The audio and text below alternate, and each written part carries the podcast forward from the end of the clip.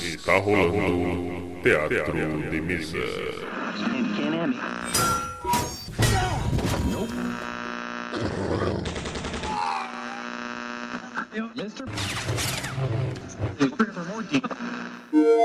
Bem-vindos.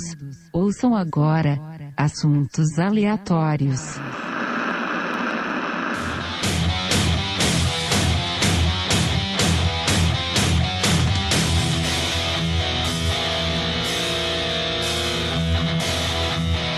Muito bem, muito bem. Aqui é Manuel Demen e se vários lobisomens saltam sobre uma pessoa, quer dizer que está garoando sobre ela? Nossa! Ai, caceta!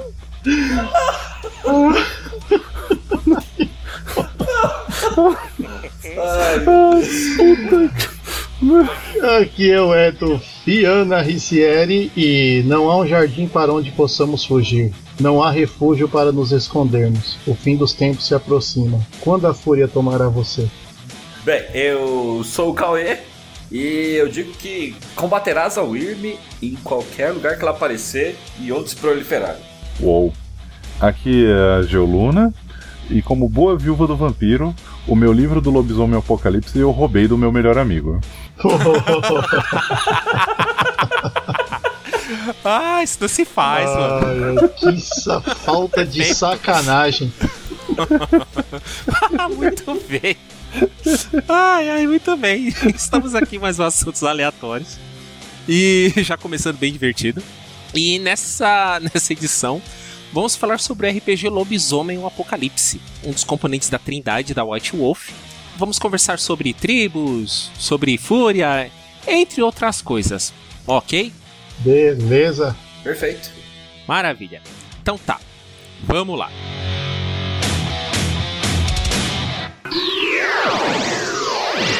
Teatro.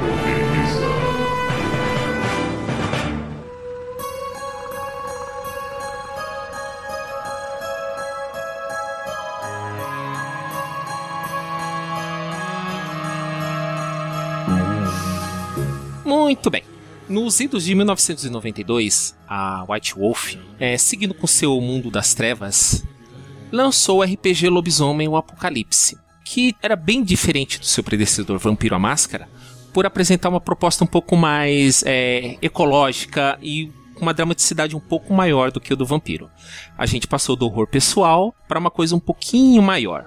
E o que, que a gente pode estar falando sobre o Lobisomem o Apocalipse? Sobre o que, o que, que vocês acham sobre esse RPG? O que, que a gente pode estar falando? Bem, pra mim, o jogo Lobisomem é um jogo sobre sobre fúria e sobre dualidades. Então, ele fala muito sobre a psique humana, sabe? Então, Uhum. se falou sobre o horror pessoal, ó, eu acho que o rolê pessoal do, do lobisomem, pra mim, é essa luta interna entre a fera e, e o humano, entre o espírito e o material.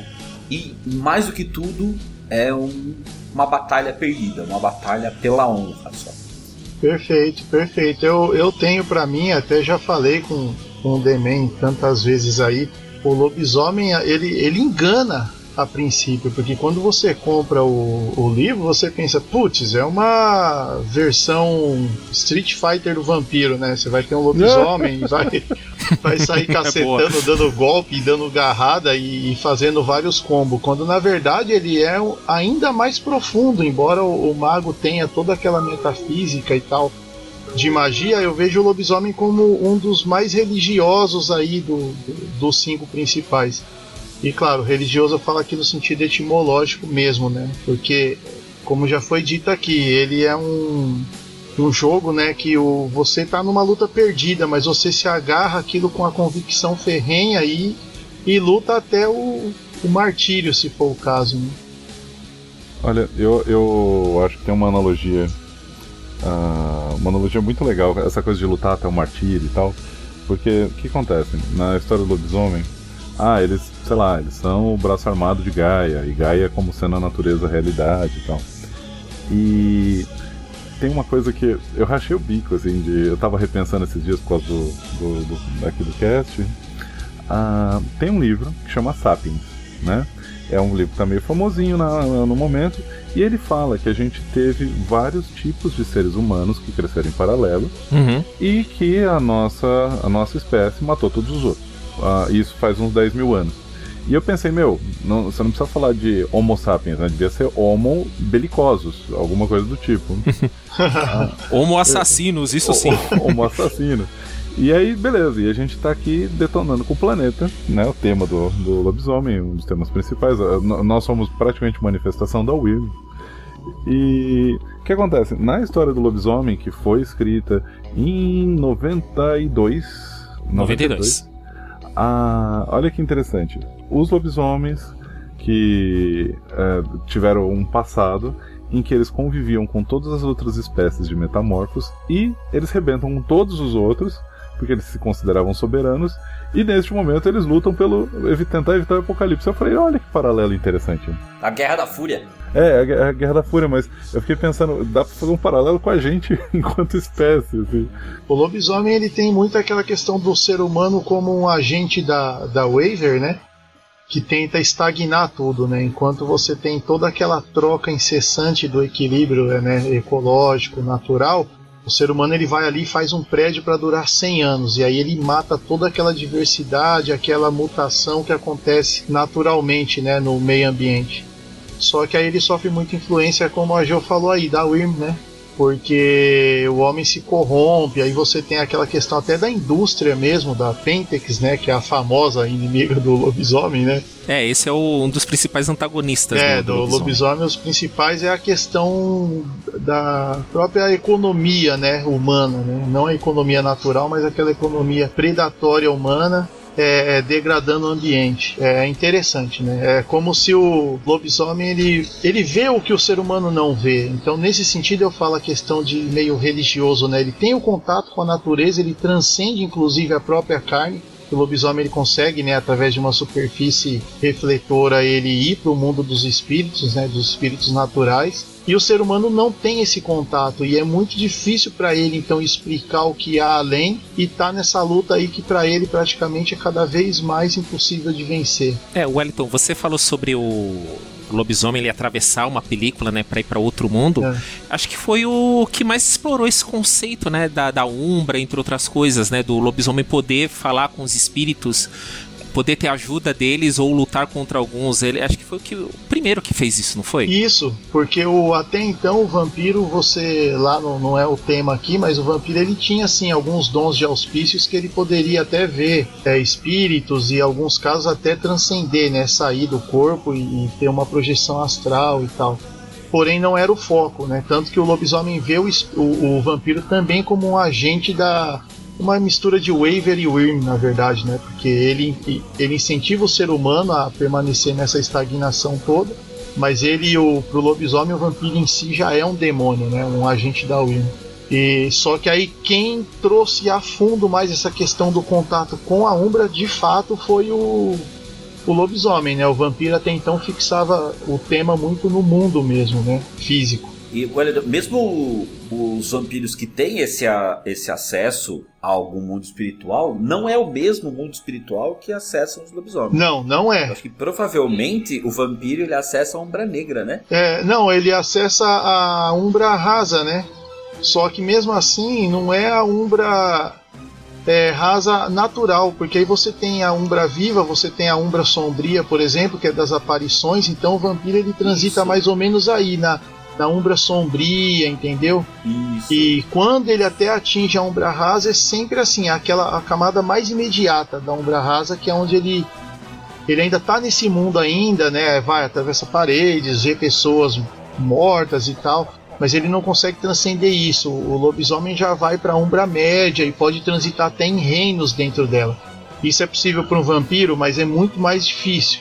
Mesmo a penumbra que o vampiro acessa é diferente da penumbra que o lobisomem E isso é diferente, né? O lobisomem ele tem o contato com a Umbra viva, né? acessa. Isso. Então lá ele vê espíritos, é tudo é mais radiante, inclusive, né? As próprias aparições que estão mortas não acessam a umbra que o- os lobisomens acessam, né? Só se ela fizer algum, isso aí é outro livro também. Já é outro livro, né? Vocês estão falando da Umbra, e só pra citar, essa questão da viagem, dimensões, reinos, umbra rasa, umbra não sei o que, e ter bastante possibilidade. Tem um. No, no, no livro, na edição. Na edição, pelo menos a que saiu no Brasil, né? Aquela de 90. De 90 aqui saiu em 94. Foi. Isso. A dedicatória do livro vai para duas pessoas. Um é um índio norte-americano e a outra é o Neil Gaiman. Uhum. É nada. É nada, dedicada a Neil Gaiman, que ensinou sobre o sonhar através do Sandman. Eu, ah, que? Que da hora. É verdade. Mas Reagan bebe lá. É, se você for ver o, o Reagan, né? Stuart Vai, que também escreveu o Mago, todos esses caras eles se amparam muito em Jung, né? Em Carl Jung, é, Joseph Campbell, próprio Neil Gaiman. E, eles bebem de umas fontes interessantes aí, né? No que diz a questão psicológica, espiritual, eles têm. Você pode ver que é cheio de citações assim de trechos desses autores aí no- nos livros. Né? Bom, mas é, a gente falou muito sobre o- a espiritualidade dele, do lobisomem, né? Só que tem uma coisa, ele é um pouquinho difícil, pelo menos pra mim, né? De você fazer uma adaptação pro resto do mundo. Tipo, o vampiro, eu sei que existem outros, mas a, a mais conhecida é a versão europeia. Mas só que essa versão europeia do vampiro, é, você consegue adaptar ela pro resto do planeta.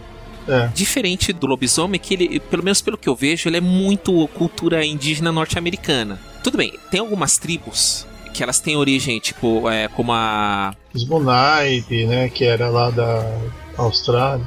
É, não, não, esse, essa aí é extinto já. É, As que tem. As que são as principais. Presas de Prata, os Peregrinos As Fúrias Negras são de origem Negras, grega. é. Os redores de ossos vêm de uma parte da África. Mas a, a boa parte é essa visão indígena norte-americana. Isso, Uhum. isso não é uma dificuldade pra gente estar jogando isso em outro lugar? Olha, eu discordo. Discorda? Opa, por favor. Porque, sim, eu acho que a maior parte do livro, principalmente do livro básico, ele se ferra bastante ali no, na, na América do Norte, né? Uhum. Mas quando você vai ver as outras tribos, ele tra- eles trazem outras mitologias.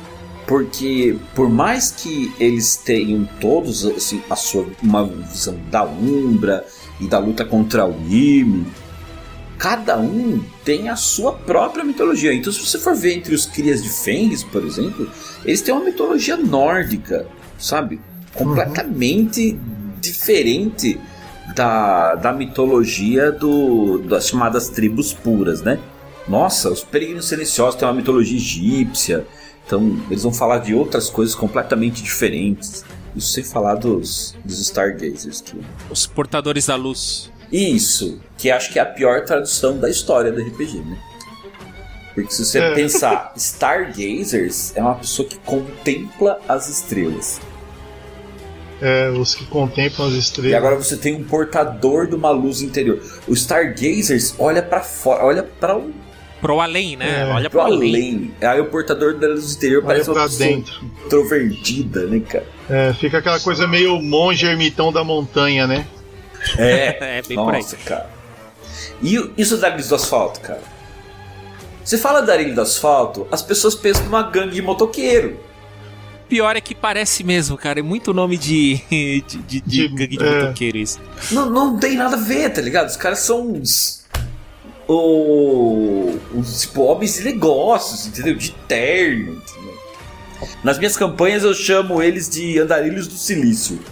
É, porque no original eles são os Glasswalkers, né? Glasswalkers. que é uma referência aos prédios, que são todos cobertos de vidro, tudo. Exatamente. Aí aqui ficou como andarilhos do asfalto, não sei por É, não, mas isso daí tem uma. Mesmo na época, quando saiu a, a versão em português, né? é, eles explicaram que realmente ficava. Os próprios tradutores, né? Eu tô falando aqui, eu eu não lembro agora o pessoal, mas era a equipe lá da Devir, teve uma entrevista com eles e eles falaram. Ficava porque os Estados Unidos já é muito comum lá. Nessa época que você não saía andando, vai numa. Vai, vamos pegar uma paulista, por exemplo, e vendo prédio espelhado para todo lado. Então, então não, não combinava. Quando falavam andarilhos do vidro, é justamente porque eles andavam entre a civilização. E lá é normal você ver é, uma visão sua de cidade, é o que? Arranha-céu de vidro de cima até embaixo. E aqui ficava estranho, não encaixava você colocar andarilhos do vidro e trazer a mente do leitor que é a vidro porque eles estão na cidade. Mas quando você fala cidade, te vem imediatamente à mente asfalto. Então eu até acho uma tradução aceitável, embora não, não traz todo esse contexto de lá.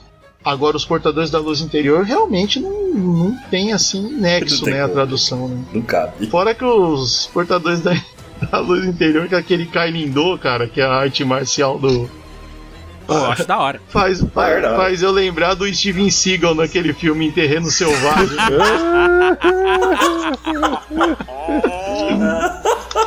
Caraca, tu desenterrou isso, mano. pra que fazer isso? ai, ai, né? Ele lutando contra as Muito empresas bom. que derramava óleo lá, né, tal. Foi batizado pelo índio, aí o espírito dele era tal. Eu falei, mano, é lobisomem só que sem transformação. Vou fazer o personagem assim. Que horror. Ah, Deus. Você aca- acabou de transformar o lobisomem no Capitão Planeta, né? Vai, planeta! O problema é de vocês. É isso, é bem por aí. Atualmente é assim. Bom, mas é que nem o, o Cauê falou que é questão de adaptação, né? Seria a visão de cada tribo. É, é- faz sentido, né? Porque é, dependendo da tribo, você consegue jogar ela num, no conceito do, de onde você está, né? De onde você está jogando. Da, da do seu jeito de pensar, né? Porque cada um tem o seu. Mas eu ainda acho mesmo assim que é um é pouquinho complicado de fazer adaptação, embora seja difícil, não é impossível. É, eu penso assim, por exemplo, vampiro. Eles são criaturas já que, por natureza, eles estão inseridos na sociedade. Aonde tem civilização, naturalmente o vampiro vai estar lá, porque eles até dependem do rebanho, né? Seja para construir e manter o mundo funcionando durante o dia, como servo, seja para alimento mesmo, né? Então é muito normal onde tem civilização se instaurar ali, instalar um grupo de vampiros e tal. Mas eu entendo o Demen no sentido assim de que o lobisomem ele tem uma visão difícil de, de vai é, trazer para o nosso mundo aqui, vamos dizer, no sentido de que ele é um livro muito animista, né? E ele tem uma visão espiritual das coisas que não é muito comum para nós aqui. Essa questão mais animista de que ah, a pedra tem espírito, a folha tem espírito, tudo tem espírito, né? E ainda que ainda assim a gente tenha esse conceito aí, entenda tudo, algum, muitas tribos são realmente muito enraizadas, né? Porque enquanto o vampiro onde tem civilização ele vai, o lobisomem não, ele luta para manter aquelas matas selvagens dele, né? Contra a civilização que tá lá agredindo, né? Então, por exemplo, explicar como um Fiana veio para cá, você pode pegar, sei lá, ancestrais, né, imigração, beleza. Mas imagina você fazer uma história com a tribo Quitena e Vendigo aqui no Brasil. É muito mais. Mas não é impossível, né? Mas é muito mais assim complicado de fazer essas adaptações, né? Seja pela crença dele, seja pela própria essência do dele, né? Bom, se você for bem preguiçoso, você sempre justifica com sonho e profecia. Aí dá pra levar nego pra qualquer lugar. É, é a, sa- é a saída básica, né? A profecia tem uma pedra, um cristal raro lá em São Paulo, lá em Guaianazes. Ai, Vai, vai lá buscar. You are my son. Você tem que Ai, ai, ai. Se você fuçar no YouTube, tem um grupo nordestino de RPG chamado Casa Velha. E eles têm uma campanha de lobisomem chamado Herdeiros de Maria Bonita.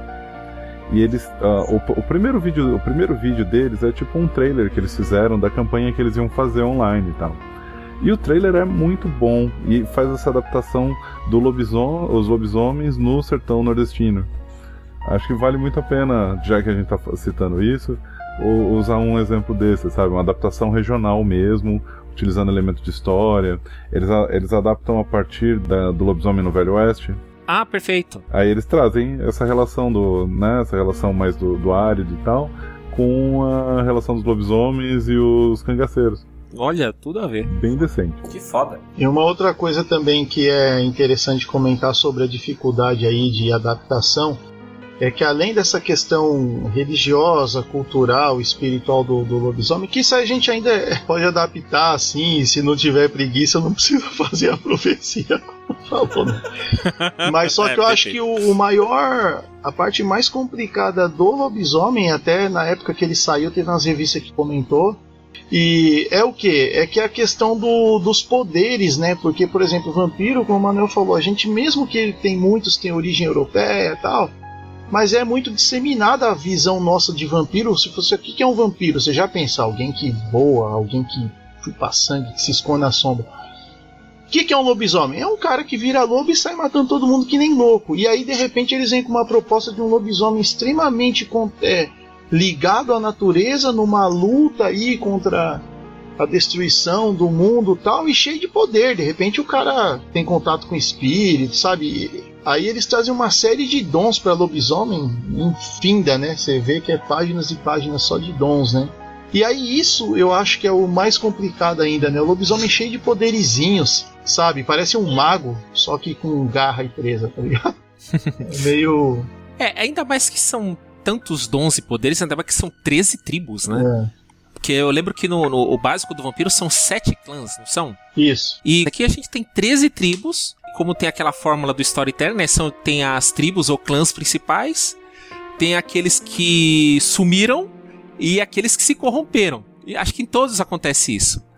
Porque no, no, no lobisomem a gente tem os dançarinos da espiral negra, né? Que eram os voadores brancos. E depois eles foram enfrentar a Worm e acabaram se corrompendo por ela, se tornaram aquilo que eles, eles juraram enfrentar, foram pro lado negro. É, você tem aí os Bunaip, né, que era da Austrália, que os próprios lobisomens mataram, né? Tinha o, os voadores brancos que se perderam. Como que era o nome do outro lá? Era os Croatan, não era? É, os Croatan foram os que. Os Croatan se sacrificaram. É, se sacrificaram lá na lutando contra o Wyrm, né? E é uma coisa que eu estranho, hein, meu? Eu acho isso. Os caras traduziu tanta coisa. E aí, de repente, o Audi, o Waver e o Irm, os caras me deixam no, no, inglês, meu, mas caramba, cara. Puta merda, né? É porque se traduzisse ia perder a assonância WWW. ah.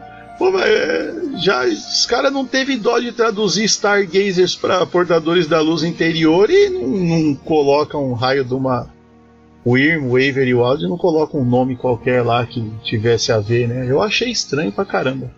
Voltando no negócio dos dons que o Wellington falou, isso é, é um negócio interessante porque tem realmente uma infinidade, mas teoricamente é muito difícil de você aprender novos dons, assim. Tem toda uma questão é, narrativa e de sistema para você conseguir novos dons, que é o, o tal do renome, né? Aí eu uhum. lembro um, um velho amigo meu fazia uma analogia muito engraçada, porque lobisomem é assim, chega um velho para você, te dá uma colher de sobremesa e fala para você, ó, vá lá e derrota aquele tanque. Se você conseguir, eu te dou um garfo. É, é isso mesmo. O lobisomem você tem aquela questão do, do renome, né? Que é glória, honra e sabedoria. E aí, para você ser digno de um espírito te passar um dom, né, você tem que mostrar que você tem, né, é digno daquilo, ó, é, a sabedoria, aquilo. ó, tem o dom, hein, mano, então você me dá esse bagulho. E é um negócio complicado, porque eles estão perdendo uma guerra e eles ficam regulando arma pra turma, entendeu? é bem por aí mesmo. É, mas a questão é, é, essa, né? Você tem que juntar a narrativa com as regras e o que você tem e fazer uma boa mistura para ficar uma boa história. É. A regra de renome, eu acho que foi a melhor coisa que o lobisomem trouxe, assim.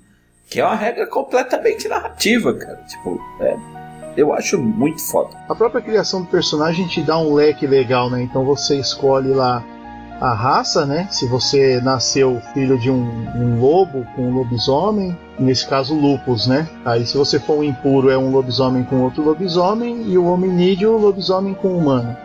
Fora isso, você tem aí o augúrio, que é a fase da lua que nasceu, e depois as tribos. Então você tem um leque, né, de variação de personagem legal. Mas aí depois ele tem dons assim que fica estranho. É, aí é onde eu acho assim que aquela questão é muito estranha você imaginar um lobisomem fazendo certas coisas, né? Tipo, por exemplo, ah, eu tenho o dom, como que era? Argumento definitivo de lógica. Que é tipo assim, por mais absurdo que seja, você convence a pessoa a acreditar naquilo que você falou. Nossa, tem muito político que tem isso aí, viu? Então tem alguns dons, né? Por exemplo, sentir a Wyrm, né? Legal, porque o, o, faro, né? Mas é um faro tão apurado que ele sente o cheiro do mal, vai tá, tá ligado a sentido, né? Então ele como um homem lobo, legal. Mas tem outros dons que é muito estranho mesmo. Né? Ó, oh, oh, Elton, eu entendo isso que você tá falando. Porém, como a White Wolf traz, sei lá, vai, o vampiro. Ah, a gente tá acostumado com vampiro, urbano, europeu e tal.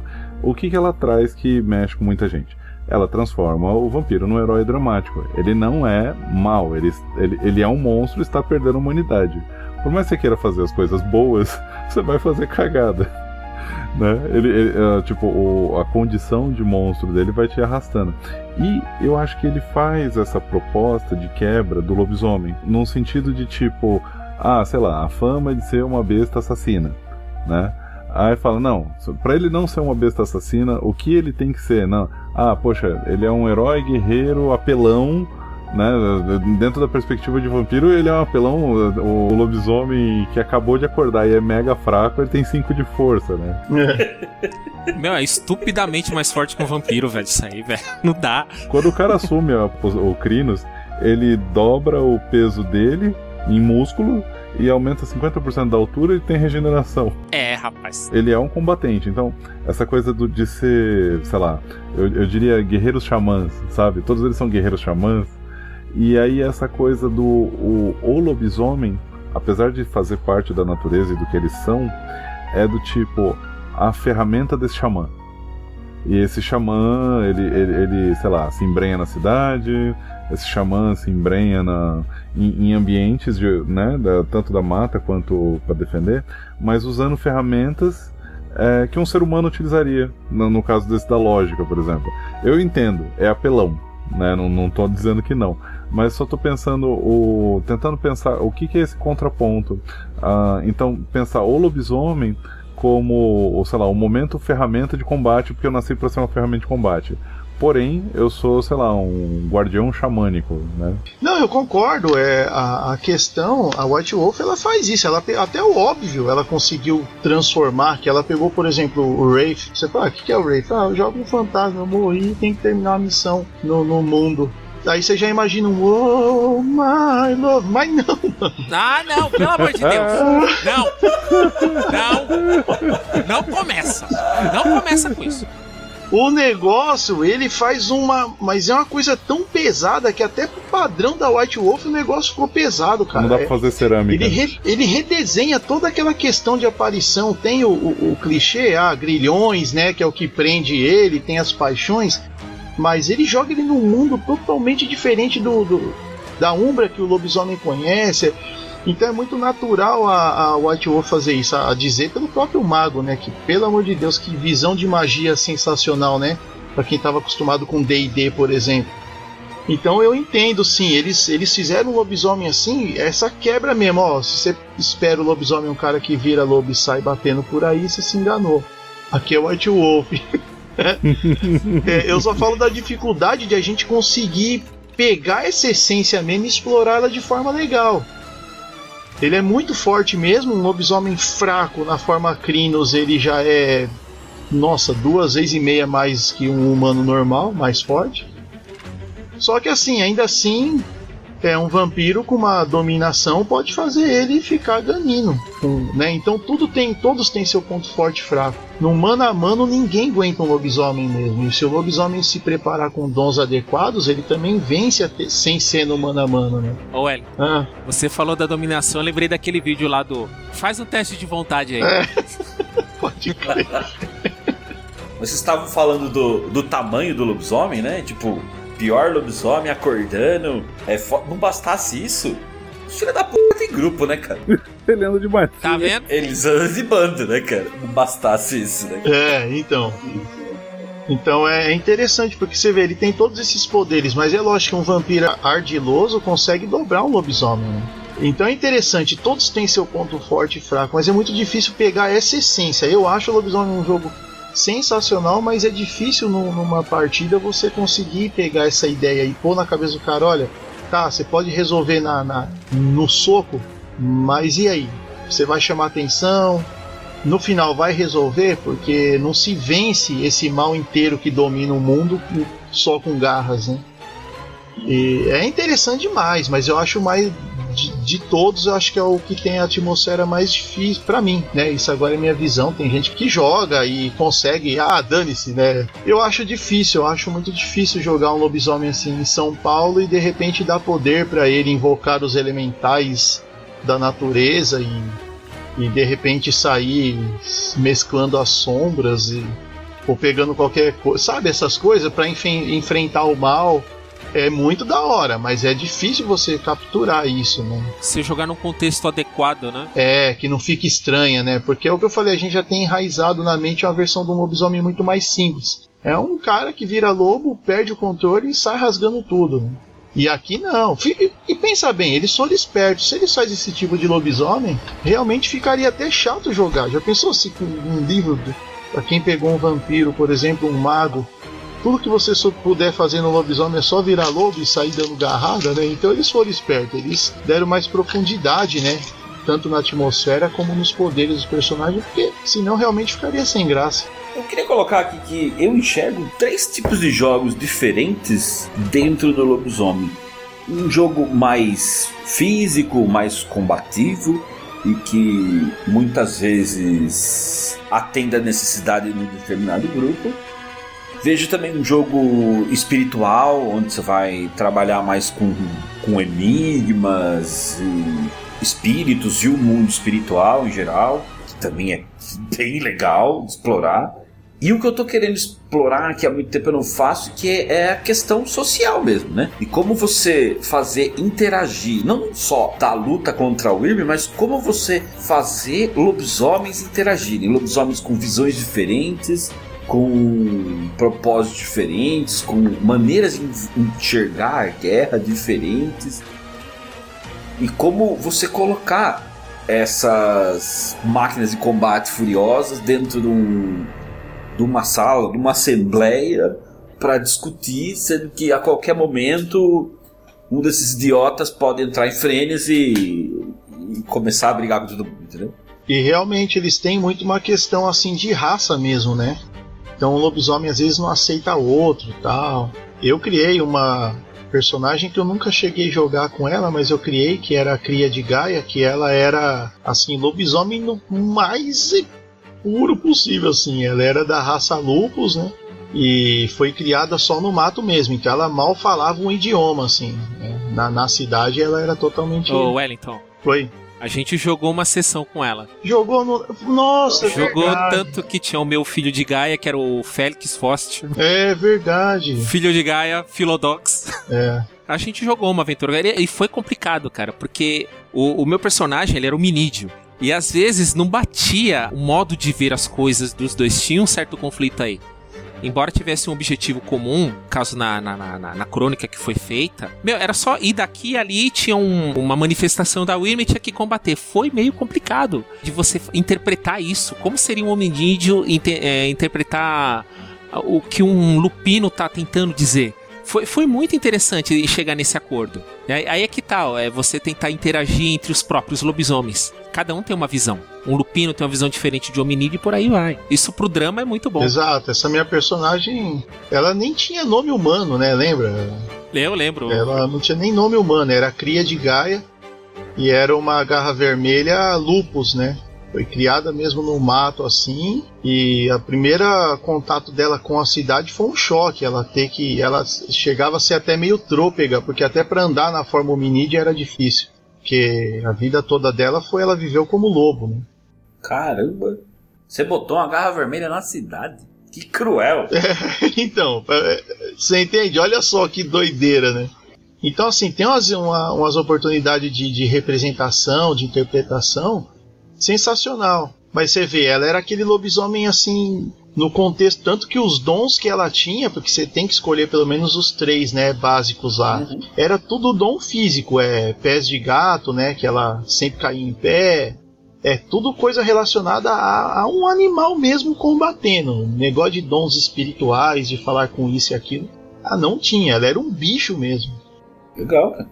É, eu joguei com Lupino, acho que é a primeira vez que eu joguei Lobisomem, e foi fantástico, assim, foi uma experiência catártica mesmo.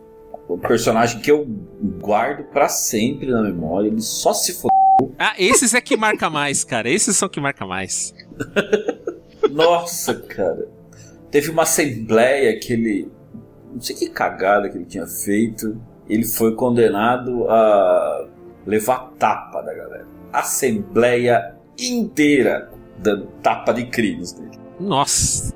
Foi bem maneiro. É, é, ainda bem que regenera, só não dá com garra Ah. que dá, dá na gravado que tá tudo bem. No orgulho não regenera.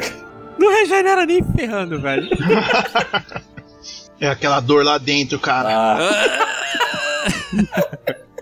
Ah, isso, isso, isso, isso é mote pra uma campanha de vingança destrutiva. sim. É. E pra- aproveitando que o Demen falou até aí de que não seja dano agravado, pra você ver, o, o lobisomem, ele fisicamente falando, ele é tão apelão que você vê que o vampiro ele já tem uma regeneração espantosa, só que tem limite, ele depende do sangue, então uma hora ele para de se regenerar. E pra ele se regenerar de um dano agravado, ele precisa de 5 pontos de sangue e uma noite inteira, né, de para se recuperar. O lobisomem recupera dano agravado a 1 por hora. Sim. Não sendo prata? É, o dano comum é de por contusão por turno. Agravado é um por hora. Acho que só prata que aí tinha um tempo a mais, eu não lembro agora. Mas é um absurdo, assim, ele se cura extremamente rápido. Ele só não regenera na forma natural dele. É, O que não conta pro impuro. é verdade, eu não lembrava disso aí. A forma natural dele, ele não regenera. Ele tem que estar numa qualquer outra das quatro. Claro, a gente nem comentou nisso, né? Mas além da- da- das formas básicas lá, lobo, crinos, que é o homem-lobo, e, e hominídeo, ele tem as intermediárias, que é glabro e Ispo. Isso. Então qualquer forma não sendo a, a natural, ele se regenera, é verdade, eu tinha esquecido. Mas o que acontece quando ele fica inconsciente? Ele vai pra forma natural dele. Isso, E para de regenerar. verdade, é isso, É, é, é verdade. tipo o Hulk, né? Então o Hulk é tipo um, um Garu que a gente não classificou, né? É, é- é um, é um garu com um pouquinho de Wyrm, eu diria. É, é. É, ele e outra, sem pelo ainda, ele tá mais é pra Impuro. dançarino da, da espiral, Da espiral negra. negra. Ah, olha só. E o Wolverine é um lupino, não? Ele seria um cabro, né? Não, é o Wolverine é um outro, outra raça metamórfica. É outra raça metamórfica. É, é um metamorfo carcaju. Bem lembrado de falar de outra raça metamórfica que a gente tá falando aqui do livro básico, né? Mas Sim, é quando sim. você pega o Guia dos Jogadores, nossa, cara, aí você tem Mocolé, que é os Homens Dinossauro. Cara, se a gente já tá falando que é difícil adaptar o lobisomem aqui, imagina se pegar Homem Cobra. Tem de tudo, né, cara? Tem, tem os Roqué, que é os tubarões, né? É, o Homem Tubarão. Putz, cara, é muito estranho. Aí eu acho que já chega num ponto, de novo, opinião minha essa. Isso eu já não curti. Ah, não. Porque aí, além do lobisomem, você tem uma série de metamorfos que a Gaia deixou no mundo aí. O lobisomem só é o mais. É o primogenitão, né? E falando em- na- nas espécies, o Ispo é o lobo pré-histórico, não é o gigantão? Isso. É, Eu quero saber o seguinte: o Ispo, que é esse lobo pré-histórico, ele foi bem representado no Crepúsculo? Cara, Ai, meu Deus. foi. Foi, foi. Pior que foi. Pior que foi. Nossa. Então, já, já que caímos nas referências, o que, que a gente pode estar passando de referência de lobisomem na, na cultura pop aí pro pessoal se basear? Você já falou do lobisomem do, do Crepúsculo lá, que tem a forma Ispo. Eu tenho uma referência pra Lupino. Que ninguém entendeu o pensamento canino e o pensamento lupino que nem Jack London. Então, se vocês tiverem oportunidade de ler o Chamado Selvagem e Caninos Brancos, é fantástico.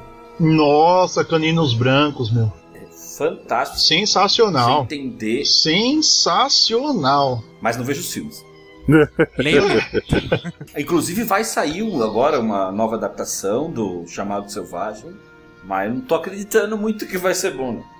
Eu mando uma referência pra Crinos aí, né? É um filme, claro, que pela época, não sei quanto tempo tem, mas deve ter aí quase uns 20 anos já esse filme. Talvez, talvez menos, vai. 15 anos que seja. Mas é um filme legal chamado Lua Negra, né? O título original é Bad Moon. Muito bom, assim, para referência de Crinos, inclusive mostra até a forma glabro nesse filme. É um barato, que enquanto ele tá se transformando, tem uma cena que ele tá falando, a mulher descobre toda a verdade, que ele era lobisomem e tal. E aí mostra ele na forma glabro mesmo, assim, o rosto já bem, sabe, aquela coisa mais deformada, meio. Meio lobo? Não, assim, um cara mais bruto, sabe? O Dente de Sabre. É, ele tá com a cara tipo do dente de sabre, assim, os dentes já pontudo e tal. E aí sim, aí depois disso aí ele vira o, a forma Crinos, só que não tem esses dons espirituais. É, é aquela, ele virou o Crinos, ele sai matando sede de sangue, né? Até então tinha sido o único filme de lobisomem que eu vi que mostrava a forma Crinos. Ah, tem um filme que também é ruim, né? Bem sessão da tarde, com sorte dela quente. é o Van Helsing. Van Helsing, Ele é, tem um eu ia Crinos interessante. agora. Ele tem um Crinos interessante.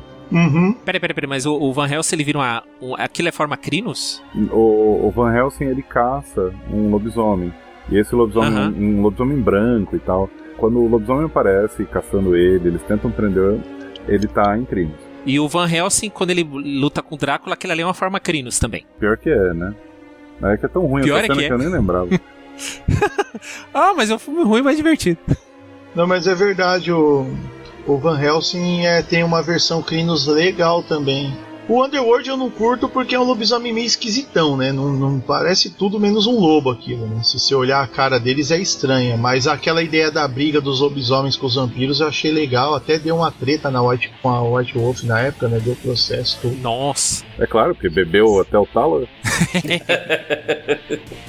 Mas esse negócio do Drácula parecer Crinos é um negócio interessante. Porque eu vi uma análise falando que o, o Bram Stoker, quando escreveu Drácula, ele se inspirou em muitas coisas, muitas lendas de lobisomem mesmo. Então a ideia do, do vampiro se transformar em lobo, se transformar em, em morcego, é, é meio que um crossover com lobisomem mesmo que o Bram Stoker fez. E tem uma última coisa que eu gostaria de falar. Espero não ofender ninguém. Não, pode falar. Pode xingar, inclusive. Quero endereçar um elefante branco aqui. Que é assim, eu acho o cenário do lobisomem fantástico, sou apaixonado, mas eu acho o sistema uma porcaria. Você me ofendeu. Eu sabia que eu podia. eu acho que o sistema do storyteller tem me atrapalhado muito, assim, sabe? Principalmente a hora que você precisa dar dinamismo, você ficar jogando aquelas, aquele monte de dados. Pode falar uma cagada de dados mesmo. tá aquela c***** de dados. Então aquilo parece que é, retarda a cena assim de uma forma que tenha atrapalhado os nossos jogos. Mas no combate você fala ou em tudo? Principalmente no combate. Mas sempre que a gente tem que jogar dado, a gente evita jogar dado, sempre que, que pode. Mas no combate não tem o que fazer. E aí acho que a gente tá até pensando em fazer alguma adaptação, alguma coisa assim. É, porque o lobisomem ele já, na verdade a White Wolf em geral, ela tem um sistema bem, bem assim, soma atributo, uma perícia joga contra a dificuldade, justamente para resolver de forma rápida, né? Eu acho assim que o sistema storytelling, apesar de você jogar muitos dados, você joga poucas vezes, né? Muitas vezes seja um lance de dado você resolve. Agora no combate é complicado mesmo, isso eu sei, porque assim, você joga lá, sei lá, um sete dados de iniciativa. Ah, vou atacar, joga mais uma. De, de, de dado para ver se acerta. O cara joga um punhado de dado para ver se esquiva. Sim. Aí se não esquivou, você joga mais um monte para dano. O cara joga mais uma c... de novo para são pelo menos aí cinco testes com uma média de cinco dados cada teste, né? Sim. Então isso eu entendo, eu concordo, né? Tanto que a White Wolf fala que se uma regra te incomoda, você pode alterar ou pode até fazer um teste só de iniciativa e deixar fixo até o final. É, mas no combate realmente Storyteller é um pouco lento. Mas eu acho ele simples, porque você joga às vezes muito dado, mas num lance você resolve, né? Dificilmente você tem que olhar a tabela para jogar um vampiro, um lobisomem, né? Você tem os conceitos básicos de sucesso e dificuldade, você memorizou isso, você pega lá, perícia, sei lá, destreza 4, briga 4, ponto 8 dados, joga, deu sucesso e acabou, resolveu. Mas no combate eu concordo, é meio complicado mesmo. Tanto que eles resolveram isso no storytelling, né? Ah, sim? Eu não vi como. Porque no storytelling você não tem mais teste de, de esquiva, né? Você subtrai os dados da defesa do cara, joga. O que cair de sucesso já é dano, entendeu? Olha, É, então assim, ah, eu vou atacar você, eu pego o punhado de dado que eu tenho lá de defesa, eh, sei lá, de eh, atributo, habilidade mais um dano e subtrai um valor de dado seu lá. Aí eu joguei o- os dados, o sucesso já é o dano, entendeu? Então, putz, resolveu demais isso aí que você tá reclamando. Mas eu concordo em partes aí sim, então não vou ficar tão magoado não. tá bom, beleza. Ou, se vocês têm essa relação de amor e ódio com dados, vocês deveriam experimentar Exalted. Ah, não, não, não, pelo amor de Deus. Não, não, não, não, não, não, não vamos Me cair fala nessa. depois Chega. dessa. depois- fala depois do Exhausted. Fala isso aí em off, fala isso aí em off.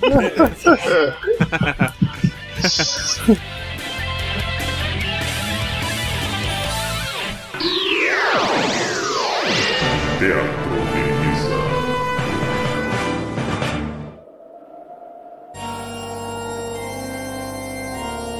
Muito bem.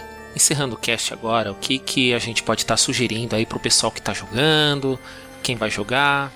Agora nesse encerramento do nosso cast aqui sobre Lobisomem Apocalipse. Pra não dizer, vai, tá bom, vamos. Você que tá ouvindo a gente aí, de repente ficou doido pra jogar um lobisomem e falou, pô, os caras jogam um balde d'água fria, não posso jogar com o que tem vendido aqui no Brasil. Pega o Lobo Guará. Boa! Tem a tribo do Lobo, do Lobo Guará e eu adoro ela. Maneiro. Então, ela saiu no. Tem uma revista da Dragão Brasil que eles deram essa sugestão de a tribo do Lobo Guará. Apesar que oficialmente na White Wolf eu nunca vi, mas dane-se, vamos criar o nosso lobisomem brasileiro. aí. E o que, que é legal, até de você interpretar nele, é que o Lobo Guará, diferente dos outros lobisomens das outras tribos, ele é solitário, ele tá mais com um gato do que com um lobo, né? Porque enquanto o lobisomem dificilmente ele anda fora da alcateia, que no livro é matilha, né? O Lobo Guará ele é um lobisomem que age mais sozinho, né? Então pode ter um grupo ali, ou sempre, o chavão, né? Como o Cauê falou, tá com preguiça, bota uma profecia e pronto, os três Lobo Guará tem que ir lá enfrentar. Mas é legal, se você tem poucos lobisomens ali, ou até uma aventura solo, o Lobo Guará é perfeito e tem tudo a ver com a nossa cultura. Até os dons dele poderia ser relacionado aos espíritos da na fauna e flora nossa, né? Então tá lançada aí a sugestão aí. Maneiro. Então, beleza, com essa ótima sugestão aqui, eu já vou encerrar o cast. Agradeço aos participantes aqui, ao Cauê, o Wellington e o Agil, né? Mais uma vez se dispuseram aqui a conversar com a gente sobre um, mais um título do, do Storyteller aqui, que merece ser jogado, né? Porque dá ótimas histórias. E é isso aí. Agradecemos a audiência e muito obrigado por estar acompanhando a gente. E até a próxima aí. Falou! Um abraço, galera. Valeu e Ui vem pra lua. Uhul.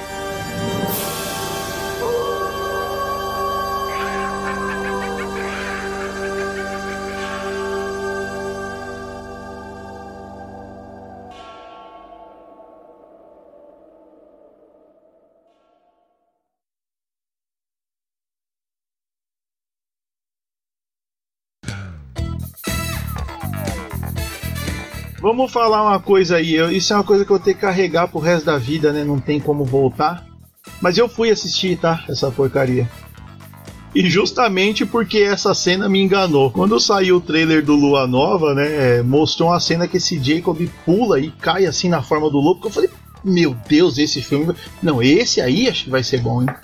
Enganou. E, enfim, né? 23 pessoas enganadas, né? Ah, fala a verdade, Wellington. Não foi por causa de mulher que você foi assistir, não? Não, Eu fui. Nossa. É, o meu caso foi isso A também. saga, a saga inteira. eu, eu fui por causa do raio do lobisomem, que eu achei que era da hora e, meu Deus do céu, que ruim. Isso você não me contou, mano. É que eu tenho vergonha de falar que eu assisti esse filme.